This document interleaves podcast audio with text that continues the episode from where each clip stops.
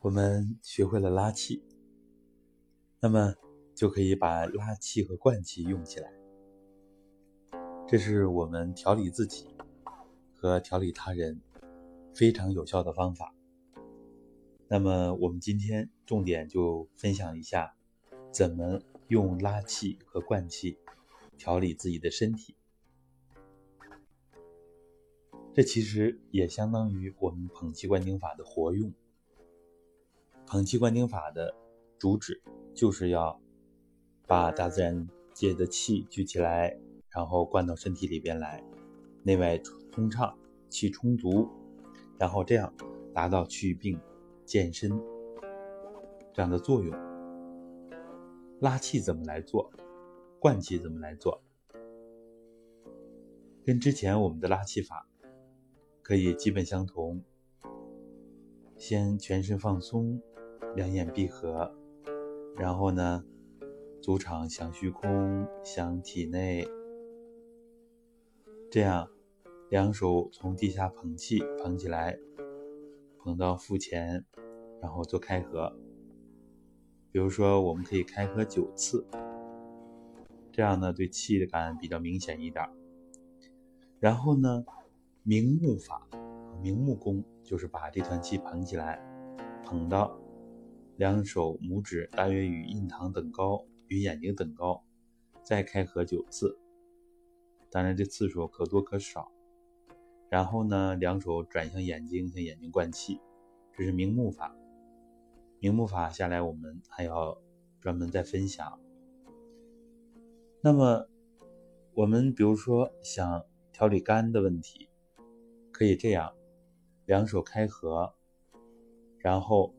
带着肝一起来开合，一开，从肝里边肝的深处开到虚空里边，一合合到肝的最深处。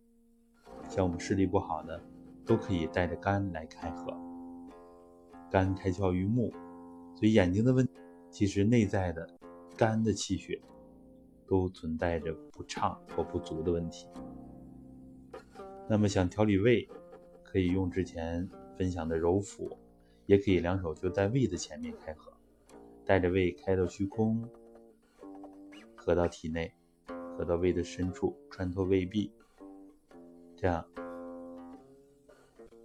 自己主动给自己暗示和指令，就是要让胃部的气血充足通畅，胃病好了啊，胃是正常的，有这样的。正面的信息来引导，让我们人体的时空结构就会得到优化。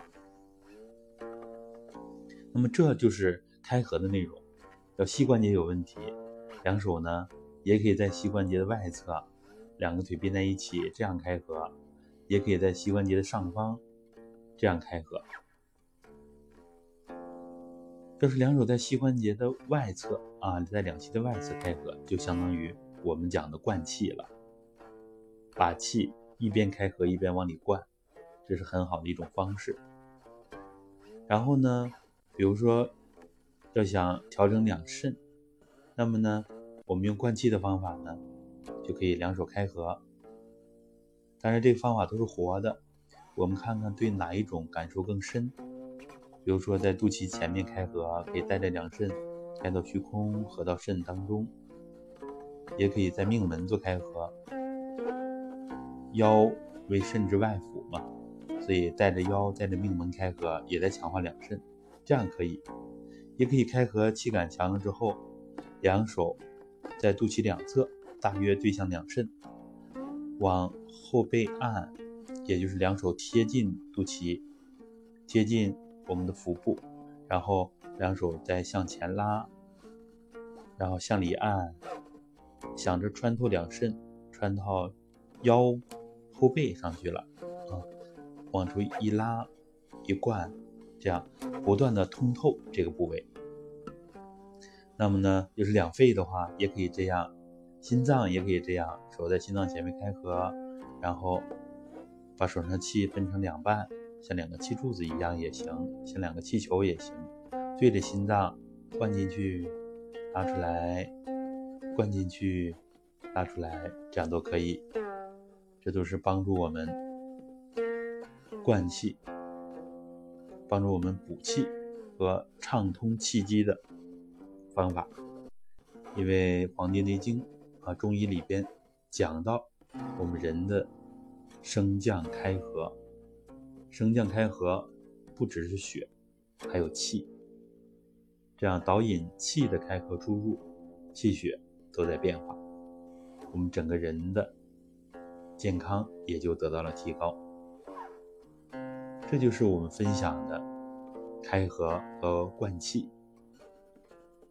这个方法也是非常通用、非常有效的。啊，很多很多的人，数以百万计的人都在用这样的方法，效果非常不错。所以需要我们坚持，练的时间长短，也是根据我们自身的情况，根据自己的基础。有的人呢状态好或者意志力强，就可以多练一点；如果状态差，意志力偏弱，就可以少练一点。